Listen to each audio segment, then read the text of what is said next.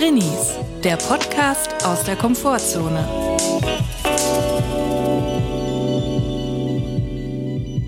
Hallo und herzlich willkommen zu einer neuen Folge Drinnies. Es ist wieder Drini-Dienstag. Wir sind hier oben auf dem Dachboden im Heuschnupfen Headquarter. Ja. Hallo Chris, wie geht's dir denn? Mir, mir geht's ganz gut, dank verschiedener Präparate, die ich zu mir nehme, also Medikamente nehme ich zu mir, die Ja. das bisschen abschwächen, das ganze Heuschnupfen-Thema. Ich bin etwas, allerdings etwas müde, muss Mhm. ich sagen. Ich habe gestern etwas lange Oscars geguckt. Ich gucke mir das eigentlich Oh, sonst ja. nie an. Ich habe es auch noch nie durchgeguckt oder so. Ich gucke mir immer nur den Anfang an und ich bin beim Zappen, bin ich hängen geblieben. Oh, ist ja Oscars. Das heißt natürlich auch, Steven Gätchen steht am roten Teppich und das ist für mich ein Einschalter. Oh, ja. Das ist für mich ein Klicker. Da Ja. gucke ich natürlich, wenn er mit einem blauen Samtanzug am roten Samtteppich steht. Das muss man sich natürlich reinziehen. das ist Samt klar. in Samt. Eigentlich für mich Oscars gar nicht so spannend, finde ich. Ich finde es eher spannend, welche Promis kriegt Steven Gätchen an die Handkeule. Steven Gätchen ein, macht das sehr gut, live, komplett und ist ja da auch wirklich, er, er stürzt sich da auch immer rein. Er kann ja nichts vorbereiten. Er weiß ja nicht, kriege ich heute ein paar Promis vor das Mikro oder nicht. Und da muss man ja auch immer so mehr oder weniger betteln, dass mal jemand vorbeikommt, was ja auch unangenehm ist. Ja. Aber er, ich glaube, ich finde, er kriegt das immer noch ganz gut hin, dass es nicht unangenehm wirkt. Bist du so eine Oscar-Schauerin? Guckst du das eigentlich? Hast du, äh, machst du diese, durchzechst du die Nächte, wenn Os Oscars, wenn die Oscars sind? Ich habe das einmal gemacht und dann musste ich auch am nächsten Morgen ins Büro. Mit ein paar KollegInnen habe ich das gemacht. Mhm. Und wir waren allesamt so dermaßen im Sack danach, weil wir dann irgendwann um 4 Uhr schlafen gegangen sind, um 7 Uhr schon wieder auf mussten. Ich finde halt einfach die Uhrzeit. Also wenn es ein bisschen früher kommen würde, würde ich es mir wahrscheinlich alles reinziehen, aber so gucke ich es immer am Tag danach erst. Ja, man sieht ja auch einfach danach, was passiert ist. Ja. Ne? Man war dann nicht live dabei, aber Man wird halt direkt morgens nach dem Aufstehen bei Twitter gespoilert, wer wem mal wieder aufs Maul gehauen hat. Das ist ein bisschen schade. Das hätte ich gerne live gesehen. ja, so geht's manchmal. Aber für mich, wie gesagt, eigentlich die größte Auszeichnung an diesem Abend ist, wenn man von Steven Gätchen interviewt werden darf, muss man Ja, sagen. ja. Also es ist ja, muss man auch sagen, es ist natürlich eine schwierige Position, wenn man da am roten Teppich steht. Ich habe das auch nie gestern zum ersten Mal so empfunden, dass das so extrem wuselig ist auf ganz viele Leute, weil man sieht ja klar. oft diese Fotos, ne, wo die Leute so posieren und Mhm. dann schön im Kleid oder im Anzug so und dann sieht das immer total aufgeräumt aus, aber das ist ja wie, irgendwie wie Weihnachtsmarkt auf dem Rudolfplatz so. Ja. Also kurz vor Jack Wolfskin. Aarau. Ja, genau. mein Zug, Achtung. Das heißt mein Zug. Entschuldigung. Das ist ein No-Go. Aber genau so ist es eigentlich, ne? Äh, Ja. Duffelfest, Unglinghausen. So Etwa Ja, so, so oh ist das. Mann. So ist mir das vorgekommen. Und Ja. Steven Gätchen natürlich auch in die, muss in dieser unterwürfigen Position bleiben. Hey, äh, nur kurz für äh, live und German TV, speak to the German audience, Fans, so. Äh, Ja. Muss er die Leute da anbetteln und diese, wie heißen die, ManagerInnen? Publicists. Publicists, die da quasi die Stars Ja. über den roten Teppich führen, sind eigentlich so wie, ja, was soll man sagen? Das sind eigentlich die, der verlängerte Arm, die entscheiden, zu wem man geht, Ja. zu welchem Fernsehteam man geht. Und die, die drehen dann äh, wirklich den Rücken Steven Gate hinzu. Das, und so behandelt man einen deutschen Star nicht. Steven Gätchen müsste ja langsam auch mal auf dem roten Teppich Prominenz haben, oder? Der ist doch jedes Jahr, seit wie vielen Jahren macht er das? Er zieht das eiskalt durch. Und der hat sich doch irgendwie so einen Namen erarbeitet, ne? Also der ist jetzt einfach, der wird jetzt einfach safe jedes Jahr zu den Oscars geschickt. Ich frage mich, wann wird Nicole Kidman und Keith Urban Steven Gätchen interviewen? Also wann ist es endlich umgedreht? Das frage ich mich. Ich finde, jeder braucht einen Steven Gätchen und ich finde, er verleiht immer so ein bisschen Glamour der Sache. Ja. Also jetzt nicht den Oscars, sondern eher so Pro 7.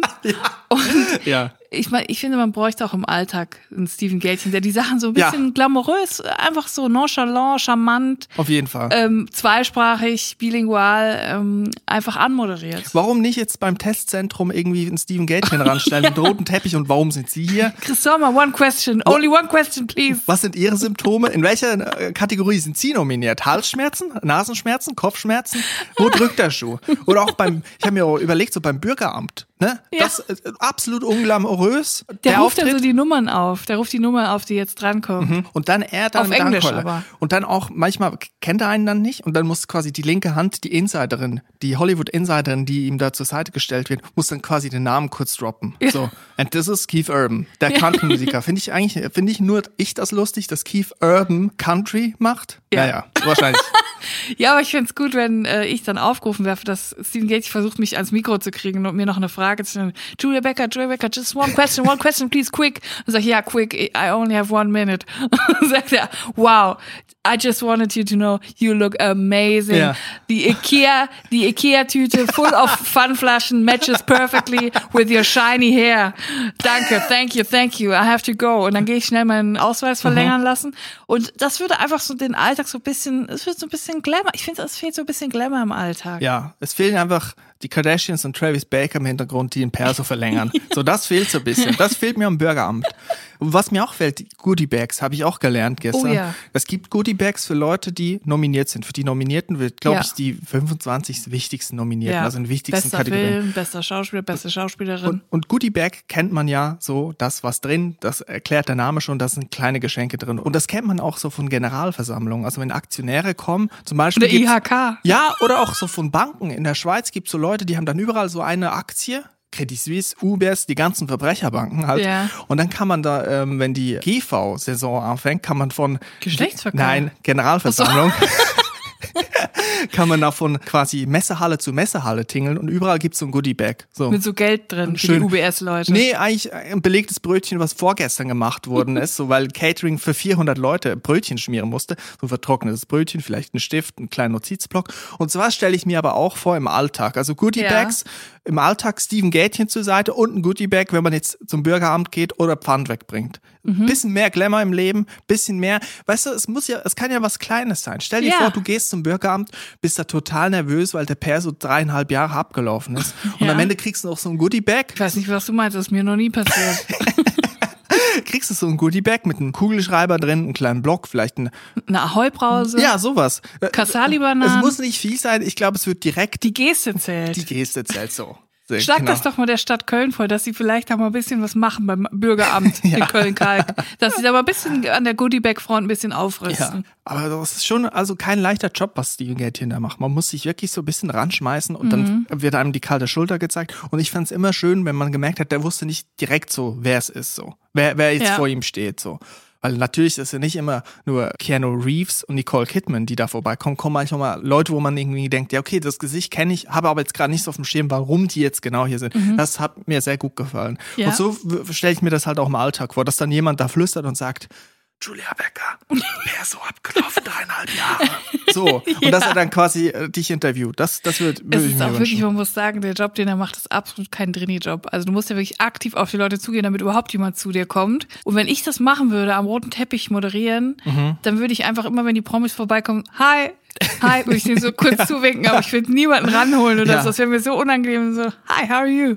Also eigentlich muss man sagen, Steven Gätchen ist wie die Leute, die in der Fußgängerzone Unterschriften sammeln für ein, für ein NGO. Ja. So, das macht er quasi pro Aber auf Englisch auch noch. Genau, auf Und Englisch. im Samtanzug. Und für ProSieben, also ProSieben ist die NGO quasi. Da Mhm, ja. eine gemeinnützige Sache und die Leute, wir wissen alle, wenn da jemand ruft, German TV, dann kommen die aus Barmherzigkeit. Ja. Und Nicole Kidman kommt dann, ja, den müssen wir auch mal wieder was zurückgeben. Wir haben sie die kalte Schulter gezeigt. Ja. Steven im blauen Samtanzug, dem gebe ich jetzt mal 30 Sekunden, wenn es hochkommt. Ja, glaubst du, der Samtanzug ist aus einem alten roten Teppich verarbeitet worden für Steven Gätchen? Hat den so eingefärbt? Eingefärbt, so gefilzt. Habt ihr das früher auch gemacht? Filzen Nee. im textilen Werken. Das stinkt doch so mit Kernseife. Ja, ja, ja, das ist irgendwie eine Angelegenheit. Und dann hat man, wenn so ein Filztuch. Ein wo- Filzobjekt. Ein Filzobjekt, so eine Kugel. Ich habe immer irgendwie Kugeln gemacht. Ja, weil das am einfachsten ist. Ja, aber ich habe gesehen, auch äh, Leute aus Deutschland waren nominiert und haben dann noch andere Stars an Ja, zu Steven Gerd Gätchen. Nefzer. Gerd Nefzer, ich glaube. Ganz ehrlich, mein Hero. Das ist der einzige Grund, warum ich gestern den roten Teppich mir Ja. noch reingezogen habe. Gerd Nefzer, der Star aus Schwäbisch Hall. Der gelernte Landwirt, nominiert für einen Oscar und er hat den Oscar noch gewonnen für Dune Special Effects. Er ist ein Special Effects Typ und das stimmt, dass der gelernter Landwirt ja ist. klar, der macht auch Werbung für Traktoren. Echt? Ja. Warum ist er nicht mit dem Trecker vorgefahren? Schön mit, so mit, mit dem John Deere hinten. so mega laut über den Teppich gefahren. Achtung, der schwenkt aus, Leute, zur Seite. Schwäbisch represent. Ja, das wäre mal ein Auftritt gewesen. Schön an Jared Leto vorbei. über Jared Leto drüber. Gerd macht sie alle platt. Ja, aber krass, er hat ja schon mal einen Oscar gewonnen, ne? Also, Wie gesagt, ich bin da überhaupt nicht drin. Ich guck's eigentlich nur wegen Steven Gätchen. Das ja, ist, okay. Aber schöne Geste vom Gerd von Schwäbisch Hall, Schwäbisch Ja. Gmünd, Schwä- Schwäbisch Hall. Schwäbisch Hall Gerd hat dann Denis Villeneuve rangeholt, Ja. rangekarrt für Steven Gätchen. Also gemeint haben für die gute Sache. Denis Villeneuve, der Regisseur von Dune und Ja, und er hat sich noch so süß an Filmen. ihn rangekuschelt, um zu demonstrieren, dass sie so close sind. Und die Kamera ist dann aber immer mehr auf Villeneuve gegangen und von Gerd weg. Und dann konnte er gar nicht zeigen, wie, wie eng sie sich stehen. Ja, Gerd war natürlich ultra stolz. Auf der anderen Seite muss man auch sagen, der wusste genau, jetzt gehen die Handykameras an zu Hause. Die Bildschirme werden in Schwäbisch Hall abgefilmt. Das wird jetzt in WhatsApp-Statusen und Gruppen geteilt, das Video. Da muss man performen. Ich habe auch gesehen, Hans Zimmer ist ja so abgebrüht. Der hat ja auch einen Oscar bekommen für den Soundtrack von Dune. Und der war in Amsterdam im Hotel und hat, als er gewonnen hat, ist er im Bademantel an die Hotelbar gegangen.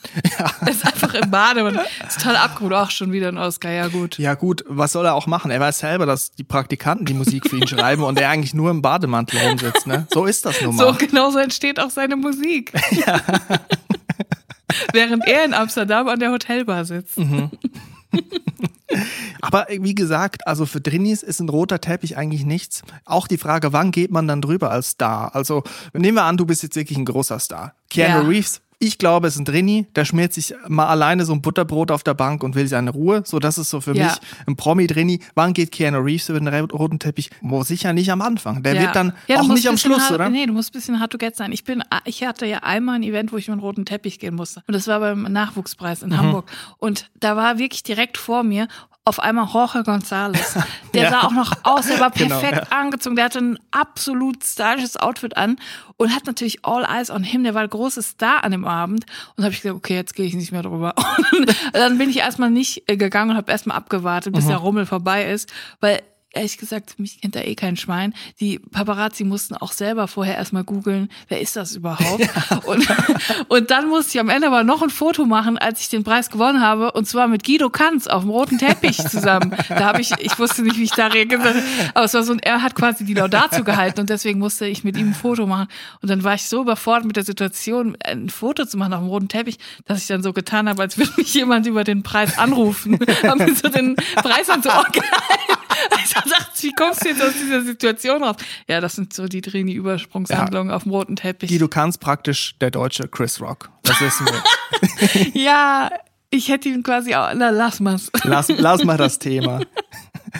Also wir halten jetzt fest, roter Teppich eher schwierig für Drinis, oder? Mhm. Weil man hat ja dann auch nicht irgendwie sein Umfeld dabei, man kann sich jetzt nicht irgendwie, also wenn wir jetzt zu zweit im Supermarkt sind, dann schirmt jemand ab und die andere Person kann auflegen und einpacken. Da muss man irgendwie mit Körpereinsatz arbeiten. Das ist ja auf dem roten Teppich nicht angebracht, würde ich sagen. Da hat man jetzt auch Mhm. nicht Bodyguards dabei, oder? Nee, nur sein Manager. Ja, und da muss man ja keine Angst haben, es sei denn, Steven Gätjen ist verzweifelt. Dann muss man vielleicht Angst haben. Ich habe was Lustiges gesehen und zwar, ähm, apropos, ähm, wo du gerade Bodyguard gesagt hast, es gab jetzt eine Story von Cardi B, die mit ihrer Tochter Culture im Disney World war. In, ähm, auf jeden Fall waren sie auf dem Gefährt, wo ich auch war als Kind, die fliegenden Untertassen. Das sind diese Tassen, die nebeneinander sind und dann drehen die sich und während die sich drehen, drehen die sich auch nochmal um sich selbst. Absolut gut für Leute, die einen schwachen Magen haben. Wirklich Also, absolut perfekt, wenn man kotzen will. ja, also wenn man Verstopfung hat, dann kommt es noch nicht unten raus, aber von oben. Oh Gott.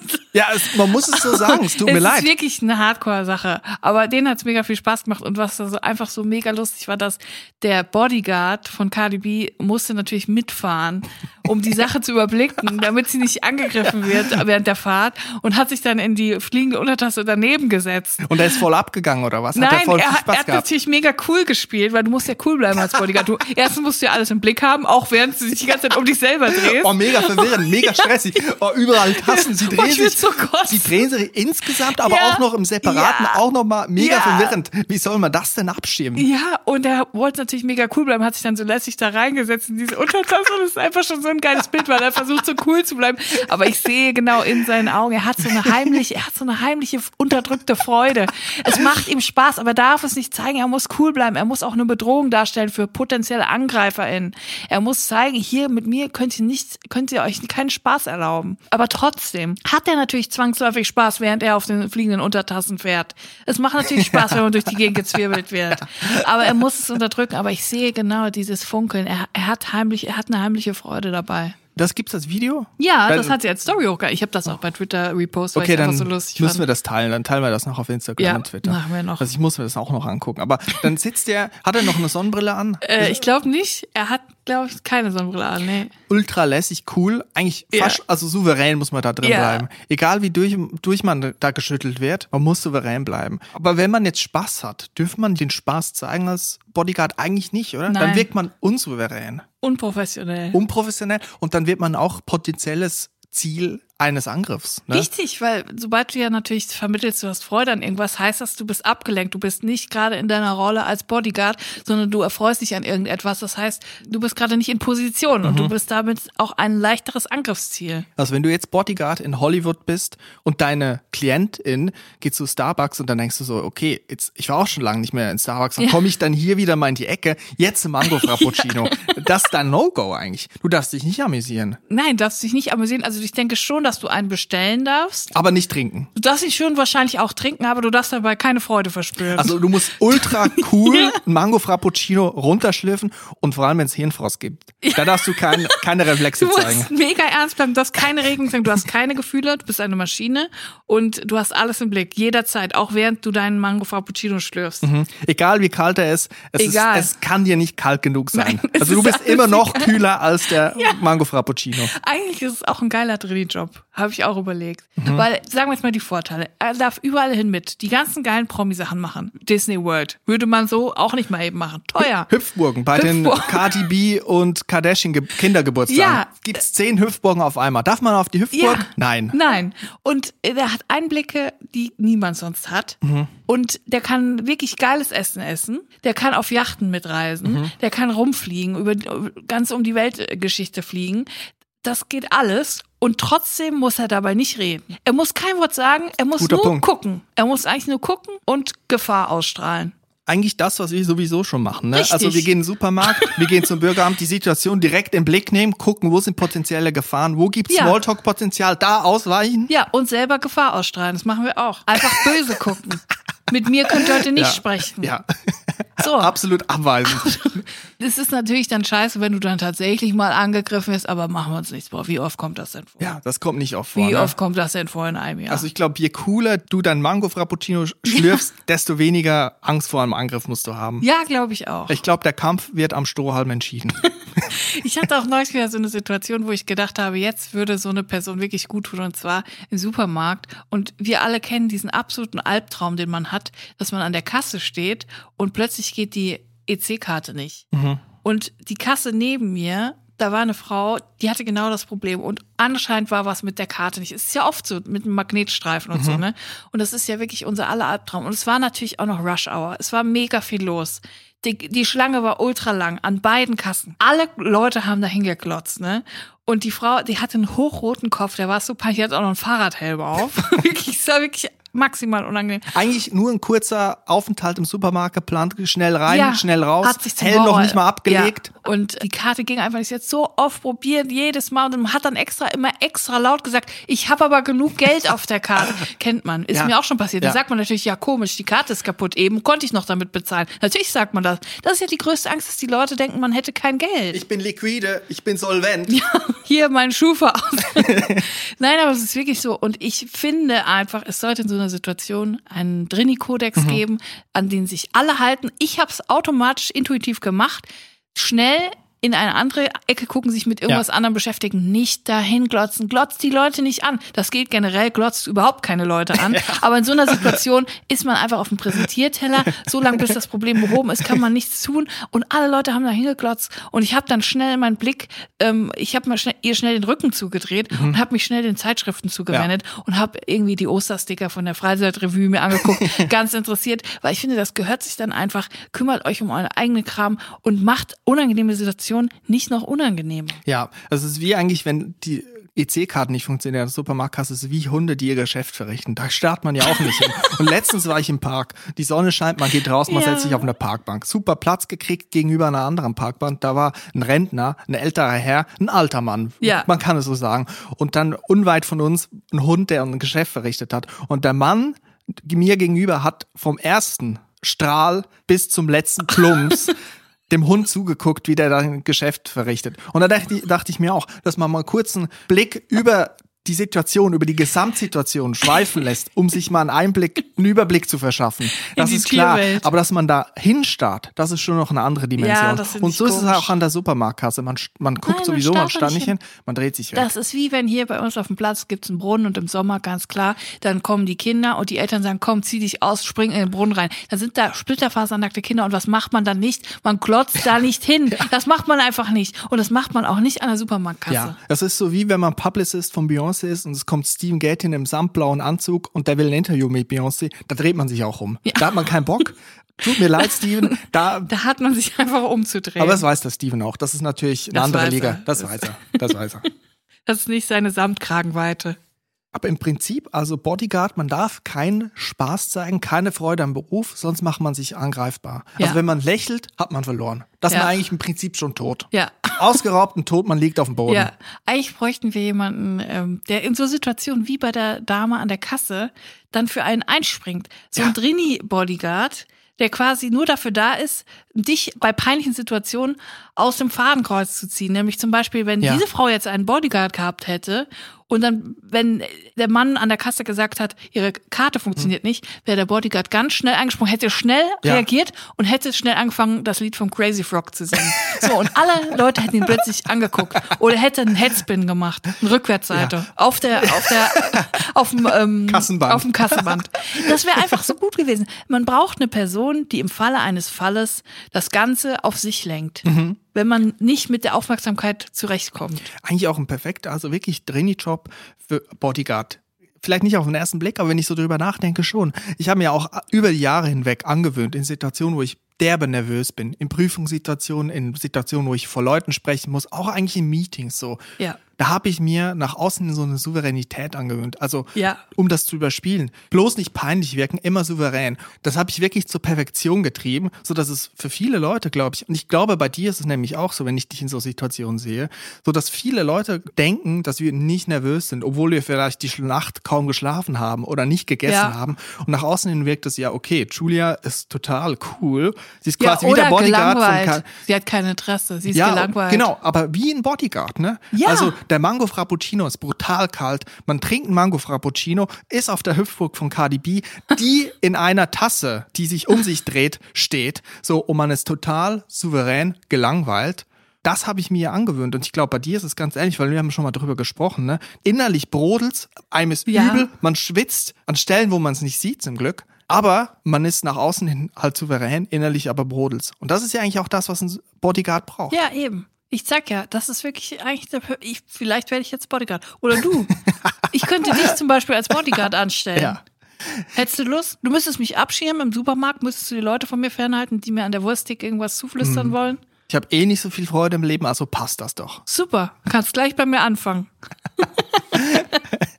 Was mir gefällt bei Bodyguards, das sind für mich schöne Situationen, wo die Menschheit sich wieder ein bisschen entgegenkommt, wo sie näher an sich ranrückt. Wenn irgendwas Peinliches passiert, ein Kleid reißt, die Hose reißt. Und dann zieht der Bodyguard das Sakko aus und hält es davor. Das ist für mich Ja. Disney, das ist das ganz große Kino, Herzschmerz. Wirklich. Das ist für mich pure Sepia-Filter. gelebte Nächstenliebe. Ja, das gefällt mir. Und so wäre ich auch als Bodyguard. Ja? Ja. Willst du mir dein Sakko überlegen? Ja, ich hab, äh, ja. Ja, kommt drauf an, welches. Wenn es blau und samtig ist, dann ja. Sehr gut. Also ich bin gespannt, ob ich dann nächstes Jahr mal eine ganze Oscar-Verleihung gucke. Ich habe es wie gesagt nie geschafft. Ich gucke mir eigentlich immer nur die ersten paar Minuten, Stunden an. Ja. Der rote Teppich, Red Carpet, das ist für mich der Zauber in der Luft. Das interessiert mich. Mal gucken, wie es nächstes Jahr ist. Aber ich verstehe auch nicht, warum die das nie am Wochenende machen. Das ist immer unter der Woche, wenn man arbeiten muss. Was soll das? Das ist am Sonntag. Stimmt.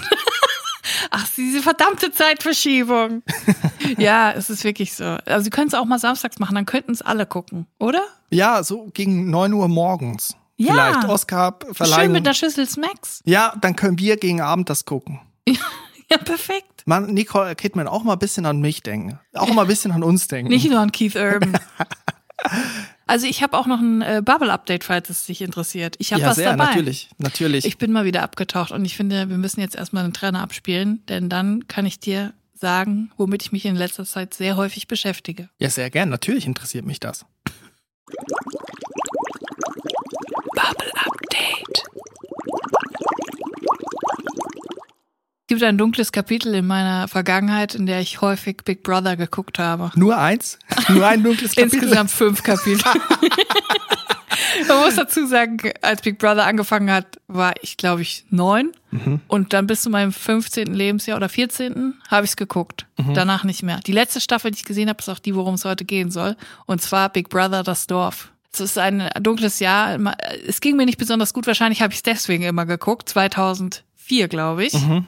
Big Brother, das Dorf. Ich weiß nicht, ob dir das was sagt. Erinnerst du dich an irgendwas? Also der Name sagt mir schon was. Ich weiß, dass es das gab, aber ich habe das nicht geguckt. Ich habe Es das nie war gesehen. einfach der Wahnsinn. Meines Erachtens die beste Staffel, die es jemals gab. Gut, ich habe nur die fünf gesehen, aber das war wirklich der Hammer, weil dann hat Big Brother entschlossen, wir machen jetzt nicht mehr einfach diesen Container, in dem die leben, Mhm. sondern wir machen ein ganzes Dorf mit mehreren Häusern und verschiedenen Betrieben, in denen sie dann auch gearbeitet haben. Eine Autowerkstatt, Textilfirma und ein Bauernhof. Und es gab, es gab drei verschiedene Häuser. Die Hiwis, das waren so die Armen, die hatten dann nur so einen, einen, einen Waschzuber und kein warmes Wasser und so. Dann gab es so eine Ikea-Wohnung, so Ikea-mäßig äh, casual eingerichtet. Und dann gab es natürlich noch so bei die, die Reichen, da gab es dann so Designermöbel und so. Und das war dann so aufgeteilt in Teams und man konnte sich quasi immer so hocharbeiten. Man hatte so Matches und die Leute wurden dann jede Woche eingeteilt. Entweder warst du bei in der Kfz-Werkstatt, musstest du eine Aufgabe erfüllen oder musstest irgendwas nähen oder musstest die Kühe melken. Und das war so eine geile Staffel, die ging ein ganzes Jahr lang. Ein Jahr lang Big Brother. aber das waren keine Promis, oder? Das waren Nee. Normalos. Das war Normalos, aber da sind auch zeitweise Promis eingezogen. Und zwar Olivia Jones, René Vella, andere Promis, die ich nicht kenne. René Weller, das ist ein Ex-Boxer, oder? Meine ich. Ja, genau. Und der hat dann auch im, im Haus erzählt, dass er nicht aufhören kann, seine Frau zu betrügen. Das hat er ihr aber auch gesagt, fairerweise. Er hat gesagt, sorry, Schatz, ich kann es dir nicht versprechen. Ich bin einfach so. Und dann hat die andere Frau ihn gefragt, ja, aber darf deine Frau dich auch betrügen? Nein, das ist was anderes. Wahnsinn. ja, und du wirst dich jetzt fragen, warum ich das so genau erinnere. Das kann ich dir genau sagen. Warum erinnerst du das so genau? Und zwar bin ich mal wieder in einem YouTube Rabbit Hole gelandet. Ich weiß nicht, wie ich darauf gestoßen bin, aber plötzlich habe ich einen Account gefunden, der ganze Folgen Big Brother das Dorf hochgeladen hat, sprich so 50 Minuten, teilweise sogar mit Live-Show zwei Stunden. Also wirklich so richtige alte Perlen, die es einfach auch nirgendwo zu gucken gibt, weil das natürlich jeden Tag lief. Das, das kannst du ja jetzt nicht irgendwo streamen oder so. Das sind ja 363 Folgen. So. Gibt's auch keine DVD-Box, nehme ich an. Ich glaube leider nicht. Wenn, würde ich sie mir kaufen, bin ich ehrlich. So, jedenfalls habe ich einen YouTube-Account, eine absolute YouTube-Perle. Ingo Moser. Ich möchte hier auch einen Shoutout aussprechen an Ingo Moser. Dein YouTube-Channel gefällt mir sehr gut. Der hat immer so ausgewählte Fernsehperlen hochgeladen. Zum Beispiel ganz viele Folgen Marienhof.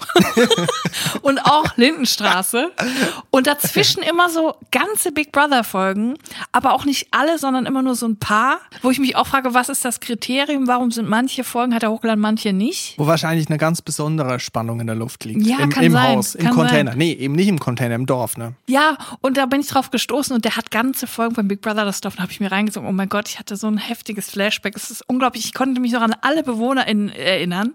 Marco und Betty. Betty absolut bei jedem Kleinigkeit ist sie an die Decke gegangen, hat den fast verprügelt in Marco. Marco auch ätzender Typ hat immer Betty vor allen gedemütigt und die waren ein Paar und die haben auch tatsächlich im Big Brother Haus geheiratet. Oh, die haben da geheiratet in so einem Bordeaux-roten Kleid mit so einem Zylinder und so. Es war wirklich so unangenehm. Aber damals war das noch nicht gescriptet, noch keine Nein. gestagten Sachen. Heute weiß man ja, die Ja. Sachen sind teilweise echt krass, ges also nicht gescriptet, aber, Aber schon. man spricht sich ab, um natürlich irgendwie medienwirksam da was zu äh, inszenieren. Genau. Aber damals war es noch so richtig rough und die haben dann so eine richtige Scheiße gemacht. Und es war aber einfach, ich fand das einfach unterhaltsam. Und, die haben eine richtige Scheiße gemacht. und da bin ich jetzt irgendwie voll drin und da gucke ich immer die ganzen Folgen. Aber ich würde dich, Ingo Moser, wenn du das jetzt hörst, ich würde dich bitten, alle Folgen von Big Brother das Dorf hochzuladen. Das ist dann immer nur so Tag 207, Tag 349. Aber ich habe die alle schon durchgeguckt und ich muss jetzt wissen, was dazwischen passiert Ja, ist. wahrscheinlich ist ein Serverzentrum von Ingo Moser komplett überfordert, weil er die ganzen 24 Stunden Streams hochlädt, ohne Ende. Ich weiß auch noch genau, dass Gina aus dem Big Brother Haus mit Norman zusammen war und die haben dann im ähm, Whirlpool geknöpert. Vor ganz Deutschland haben die geknöpert. Und dann ist Norman aus dem Haus geflogen und dann hat er per Videokamera mit ihr Schluss gemacht. Was? Er hat dann gesagt, Gina, ich, ich, ich mache jetzt Schluss. Ich finde das nicht okay, wie du den Thomas Mhm. immer umarmst. Der war so richtig toxisch und er hat ihr dann so die Schuld gegeben und gesagt, du hast mich betrogen. Und dann hat er. Schluss gemacht, weil der einfach, der wollte gar keine Beziehung. Naja, das wollte ich jetzt mal sagen. Ich bin wieder voll bei Big Brother das Dorf drin. Ja, damals war das ja auch noch eine ganz andere Aufregung, ganz anderes Excitement. Ja. Weil da gab es noch keine Smartphones, gab es noch keine Livestreaming im Internet, sondern man hatte keine Möglichkeit, irgendwie das Leben von anderen von außen rein zu spionieren, Ja. außer man ist irgendwie mit einem Teleskop und einem Feldstecher unterwegs und guckt in fremde Schlafzimmer rein. Und da ging das halt noch. Und heute streamt halt jeder und man macht alle zehn Sekunden irgendwie eine Insta-Story. Ja. Und damals war das halt noch ganz anders, ne? Das war noch wirklich aufregend. Und es war gerade so der Anfang von Smartphones und Internet und so. Aber es war wirklich so, danach die Staffel, das hat mich schon alles gar nicht mehr interessiert. Danach war man halt im Internet unterwegs, ne? Und äh, das war auch das Letzte, was ich gesehen habe. Aber da habe ich wirklich so richtig nostalgische Gefühle jetzt bekommen. Ingo Moser, auch an dieser Stelle nochmal vielen Dank. Ja, das kann ich verstehen. Manchmal äh, zapp ich durch und dann komme ich in die hinteren Programme und dann läuft bei Sat 1 Gold oder RTL ab, laufen dann die Gerichtsshows und dann denke ich mir so, wow, das habe ich echt oft geguckt früher und das ist nicht unbedingt eine Zeit, wo ich mega happy äh, Nee. war. Und das ist ein ganz komisches Gefühl Ja. aus Nostalgie und Traurigkeit. Ja, wirklich. Es ist auch so eine tiefe Traurigkeit, wenn man dachte, scheiße, da habe ich alleine mit Tiefkühlspinat vom Fernseher Ja. gesessen und habe gedacht, äh, das Big Brother das Dorf ist die einzige Konstante in meinem Leben. Ja, und ich behaupte, alle Generationen jetzt, die mit Fernsehen und und Internet aufwachsen, haben dann irgendwann so Gefühle. Vielleicht sind es heute dann eher die Apps. Vielleicht denken Ja. Leute schon an letztes Jahr zurück, wo es mal Clubhouse gab. Oder an Netflix-Serien, wo man denkt, oh scheiße, vor drei Jahren, da war das schon ganz schön krass, was bei mir abging. Ja. So, ich glaube auch die Abstände werden kleiner heute. Ich denke gern an die App Fruit Ninja zurück. Oder Doodle Jump.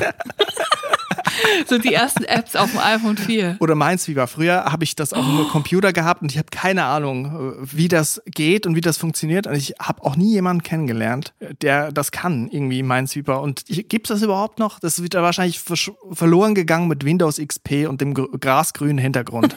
Ich sag dir jetzt mal eine Sache dazu. Bis jetzt hast du noch niemanden gekannt, der das kann. Ich kann Minesweeper spielen. Und ich sag dir auch warum. Ich habe ja neulich schon mal gesagt, dass ich öfter mal drei Fragezeichen spiele. Und es gibt ein Spiel, der ähm, Flaschenteufel heißt das. Und da gibt es, es, es gibt in dem Spiel dann quasi immer so Minispiele. Und da gibt es ein Minispiel, was quasi auf Minesweeper angelehnt ist. Es ist eigentlich Minesweeper, aber es sieht halt besser aus, weil es sind nicht diese hässlichen grauen Kästchen, sondern es ist eine Wiese. Und dann geht es darum, irgendwie so Niespulver zu entlarven. Und da habe ich es wirklich gelernt, wie es funktioniert. Und seitdem kann ich Minesweeper spielen. Und es Wahnsinn. macht mega Spaß. Es ist eigentlich wie so ein bisschen schwereres Sudoku. Aber auch noch so ein bisschen Glück mit dabei. Es ist nicht nur Logik, sondern du kannst auch immer noch ähm, Pech haben und auf eine Mine kommen. Aber du kannst dir sehr viel logisch erschließen. Und ich bin wirklich 2022 habe ich Minesweeper verstanden. Okay, wir halten fest, Minesweeper macht Spaß. Zitat Julia Becker. Minesweeper ist für mich die Zukunft. und äh, Chris, welche, in welche Bubble bist du denn eigentlich abgetaucht in letzter Zeit? Bei mir ist nicht so viel los, muss ich sagen. Ja, Es ist eher ist wenig los. Es ist, ich habe eine ruhige, anstrengende Zeit. Also Ja. ruhig, aber auch anstrengend, viel zu tun. Aber ich bin gerade in der Loratadin-Bubble, Ja. in der Heuschnupfen-Tabletten-Bubble. Viel mehr gibt's bei mir nicht. Ich spiele Assassin's Creed, Valhalla, aber Mhm. nicht besonders interessant. Ich suche da die ganze Zeit Schätze. Ich habe den Eindruck, ich habe mir eine Riesenbürde aufgehalst. Man muss die ganze Zeit Sachen suchen und es ist eigentlich wie äh, die ganze Zeit, ich habe meine Schlüssel verloren, ich muss sie wiederfinden. Ja. So fühle ich mich mit dem Spiel, aber ich kann auch nicht aufhören. Verstehe. Auf einer Skala von 1 bis 10, was würdest du Assassin's Creed geben? Boah, das ist, keine Ahnung, sechs von zehn. Okay, also Sechs bis sieben von zehn. Das ist ganz Ein okay. ganz okayes gut. Spiel. Ja, ja, klar. Äh, macht Spaß, sonst würde ich es ja nicht machen. Aber sonst ist bei mir wirklich wenig los und vielleicht werde ich jetzt mal Big Brother das Dorf anfangen Ja. zu streamen, um mich an diese Zeiten zurückzuerinnern. mach das doch mal. Ingo Mosers YouTube-Kanal steht dir offen. Ja, vielen Dank für das Bubble-Update. Sehr gerne. Bubble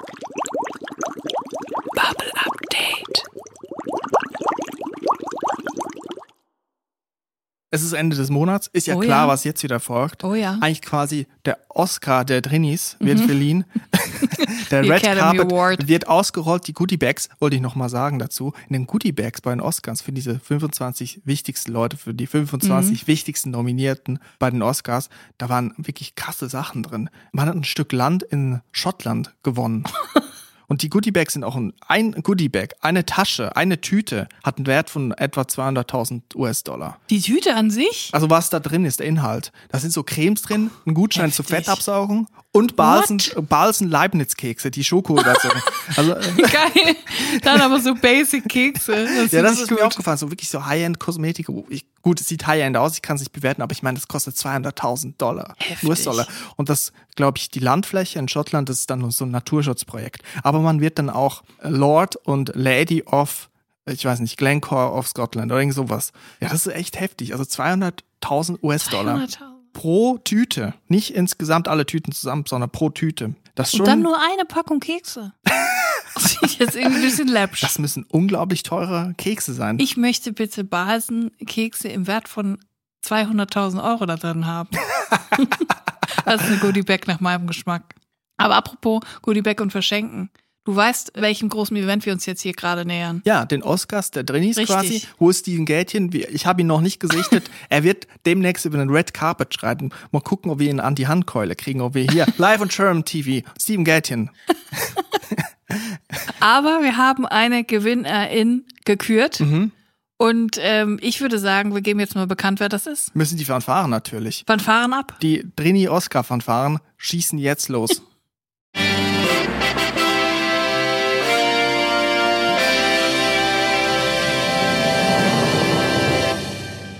Und Drini des Monats, März 2022, ist K. K-Punkt. K. -Punkt. Herzlichen Glückwunsch, K-Punkt. Äh, dein Name sei anonym. Das ist uns recht. Das ist, verstehen wir Das natürlich. können wir auch verstehen angesichts seiner Geschichte. Und ich werde die Geschichte jetzt verlesen. Hallo ihr beiden. Vor längerer Zeit trug es sich zu, dass ich ein Praktikum an einem Büroarbeitsplatz absolvierte. Eines Mittags, kurz nach meinem Antritt, saß man in gemütlicher Runde wie gewohnt zum gemeinsamen Essen beisammen. So gemütlich wie das halt ist, wenn du die neue unbezahlte Praktikantin bist. In der Runde, an welcher auch eine Vorgesetzte teilnahm, wurde viel gelacht, gespaßt und ein Insider nach dem anderen ausgetauscht. Kurz, ich verstand von allen Gesprächen nur circa 20 Prozent und versuchte meine soziale Würde mit gut platzierten Lachern und hier und da einem zustimmenden Nicken zu wahren. Das Gespräch kam irgendwie auf Phobien und letztlich auch zu ebenso öden wie unausweichlichen Habt ihr Angst vor Spinnenfrage. Alle anwesenden Frauen der Runde und auch einige Männer quietschten entsetzt auf und es wurde sehr laut im Raum, als jeder die anderen Anwesenden davon überzeugen wollte, dass sie er doch auf jeden Fall die größte Spinnenangst hätte. Irgendwann wurde es ruhig und die Vorgesetzte blickte ge gespannt zu mir. Mit der Situation in einem Raum voller fremden Menschen, die sich alle untereinander so gut und freundschaftlich kannten, dass jeder dem anderen wohl ohne Zögern eine Niere gespendet hätte, war ich als Neuling, die weder fachlich noch sozial integriert war, schlicht kurzzeitig überfordert. Und so antwortete ich ruhig, Och nö, Spinnen sind super. Alle waren kurz angemessen beeindruckt und das Gespräch drehte sich bald schon wieder um irgendetwas, das ich nicht verstand. Ich muss hier kurz anmerken, dass Spinnen sicherlich super sind und ein tolles Leben auf der grünen Wiese im Sonnenschein oder einem gruseligen dunklen Keller, wo Spinnen es halt geil haben, who knows, verdient haben. Ich bekomme beim Anblick der kleinen Racker aber unwillkürlich Würgereiz und es kribbelt am ganzen Körper. Anschauen ist bäh. Anfassen würde sicherlich mit sofortigem Herztod bestraft. Dessen war ich mir sicher. Keine Ahnung, was mich zu meiner unreflektierten Aussage an antrieb. Übersprungshandlung, ne? Ja, Typische richtig. Übersprungshandlung. Classic Drini. Ja. Bereits circa zwei Tage später rief mich die Chefin aufgeregt ins Büro. Ihr ahnt es. Es habe sich mal wieder ein frecher Besucher verirrt und sie könne den unmöglich töten. Aber das Exemplar sei ja auch viel zu groß, als dass sie sich selbst drum kümmern könne. Sie habe ja solche Angst. Hinter ihrem Schreibtisch wartete, and I kid you not, das größte Weberknecht-Biest, was ich jemals sah. Ich hätte nach einem Glas fragen können und ich hätte mich da höflich rausmanövrieren können. Fragt mich nicht wieso, aber ich war so entsetzt, dass ich wohl nicht richtig schalten konnte. Nennt sich Panik, glaube ich. Zudem wollte ich auch keinen Rückzieher machen und als das groß mal bekannt werden, dass sich vor fremden Leuten Geschichten ausdenkt. Ist das nicht auch psychologisch nachgewiesen oder so, dass in traumatischen Situationen irgendwie das Hirn aussetzt? Jedenfalls bekräftigte meine Chefin mich abermals mit einem bewundernden Super, dass wir sie haben. Sie haben ja kein Problem mit Spinnen, nicht wahr? Und ich ging nach kurzem Zögern mit all der mir zur Verfügung stehenden Entschlossenheit zwei Schritte nach vorne, beugte mich zum frechen Besucher hinunter und umschloss ihn schnell mit meinen hohlen Händen. Weberknechte wackeln ja, wenn sie sich bedroht fühlen, ganz doll hin und her und versuchen mit ihren langen Beinen überall herumzupieksen. So auch dieses Exemplar. Während in meiner Hand also ein panischer Weberknecht von der Größe einer Grapefruit um sein Leben danste, wurde mir abwechselnd warm und kalt, übel und schwarz vor Augen. Innerlich schrie ich hysterisch nach meiner Mama. Äußerlich schlossen mir Tränen in die Augen, während ich mit einem steifen Lächeln und mit so viel gefakter Ruhe wie möglich Richtung Fensterfront lief. Noch heute bin ich rückwirkend von meiner Selbstbeherrschung beeindruckt, mit der ich ein Könnten Sie mir bitte das Fenster öffnen herausbrachte. Der Zappel-Philipp durfte im Anschluss einen ruhigen Flug aus dem ersten Stock genießen. Ich denke, es erging ihm noch prima und er hat noch seinen Kindern und Kindeskindern von dem aufregenden Tag erzählt. Das war übrigens in Woche eins meines sechsmonatigen Praktikums. Während der folgenden Monate durfte ich zwei weiteren Besuchern den Ausgang zeigen. Jeder Moment mindestens so schlimm wie der erste. Was ich außer einem Trauma aus der Erfahrung mitgenommen habe, Erstens, in Gruppen, in denen du der, die Außenstehende bist, go with the flow. Mach einfach das, was alle machen. Dann kann dich nachher keiner für irgendeine Special-Aufgabe heranziehen. Mhm. So simpel. Wie konnte ich das nicht berücksichtigen? Zweitens, Expositionstherapien sind wohl nichts für mich. Kann Spinnen immer noch nicht leiden. Schade. Liebe Grüße, K. PS, der Job wurde mir nach dem Praktikum angeboten. Ich habe dankend abgelehnt. Ja, ja vielen Dank, K. -Punkt, für die Geschichte. Auf jeden Fall interessant. Ne? So Übersprungshandlung, das passiert nun mal manchmal. Ja. Das passiert drin ist, da erzählt man irgendwas ja. aus irgendwie einer peinlichen Berührtheit raus, ja. sagt man irgendeine Dummheit, die dann später auf einen zurückfällt. Ja, und du, über die man noch vier Jahre später im Bett abends ja. nachgrübelt. Zum Beispiel auch, gehen wir mal ein Eis essen. Ja klar, können wir mal irgendwann machen und dann Tag später, wann gehen wir denn jetzt Eis essen so? Ja. Da, auch ein typischer Drini-Move. Ja. Ja, da kommt man eigentlich dann nicht mehr raus. Was ich, was ich so gedacht habe, man hätte da in der Situation auch noch eine moralische Überlegenheit spielen können, indem man sagt, nee, ähm, Spinnen, die ist jetzt, die Spinne ist jetzt nun mal hier, wir lassen sie gewähren. Es gibt doch so Leute, die echt nichts kennen, so keine Angst vor Blindschleichen, keinen Ekel vor Schnecken. Die sagen dann auch, ja gut, die Schnecke in der Küche, die hat sich jetzt einen Weg gesucht. Mir macht sie nichts, ich tue ihr nichts. Oder lassen wir sie gewähren. Die tötet kleinere Insekten. Die große Spinne lassen wir hier drin, weil die tötet die kleineren Spinnen. Ja komm, wir lassen die Blindschleiche dann in der Spaghetti-Packung. Die tut ja nichts. Nee, den Tiger lasse ich jetzt hier in der Wohnung. Der tötet kleine, äh, der tötet Marder. ja. ja, so, so hätte man es vielleicht auch lösen können, aber ist natürlich. Ich kann es sehr gut nachvollziehen, dass man mal im Affekt was genau. Doofes sagt und mhm. dann noch Monate oder Jahre darunter leidet, weil man es nicht richtig stellen kann, weil es einem unangenehm ist. Deswegen finde ich, hat K. -Punkt auch auf jeden Fall unser Drinnis-Paket verdient. Ja, vielen Dank für die Geschichte. Vielen Dank. Herzliche Gratulation für den Preis in ja. der Kategorie Bester Drini des Monats. Congratulations. Ja, auf jeden Fall. Ich würde sagen, mit diesem absoluten Show-Höhepunkt geht unsere heutige Folge mal wieder dem Ende entgegen. Vielen Dank, K, für die Einsendung. Und ähm, ich würde sagen, wir hören uns nächsten Dienstag wieder, wenn es wieder heißt, die Drinnis kraxeln auf dem Dachboden. vielen Dank fürs Zuhören, vielen Dank für euren Support und vielen Dank auch für die vielen Nachrichten und die vielen Drini-Geschichten per E-Mail ja. info.drinis.de ist die E-Mail-Adresse, wo ihr eure Geschichten und, und auch Drinsider-Fragen zum Beispiel hinschicken könnt. Ich bekomme auch viele Instagram-DMs, ja. die ich aber leider bei weitem nicht alle beantworten kann. Es ist einfach irgendwie viel, aber ihr nehmt das ja nicht persönlich. Ihr versteht das ja. Ihr seid cool. Vielen Dank für euren Support, vielen Dank fürs Zuhören. Ich freue mich schon auf nächste Woche. Bleibt drin und bleibt gesund. Tschüss. Tschüss.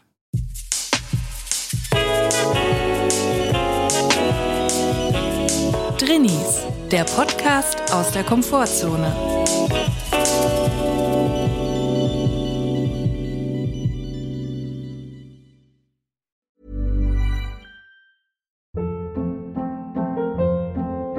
Hold up. What was that? Boring. No flavor. That was as bad as those leftovers you ate all week. Kiki Palmer here, and it's time to say hello to something fresh and guilt-free. Hello Fresh. Jazz up dinner with pecan-crusted chicken or garlic butter shrimp scampi. Now that's music to my mouth. Hello Fresh. Let's get this dinner party started. Discover all the delicious possibilities at hellofresh.com.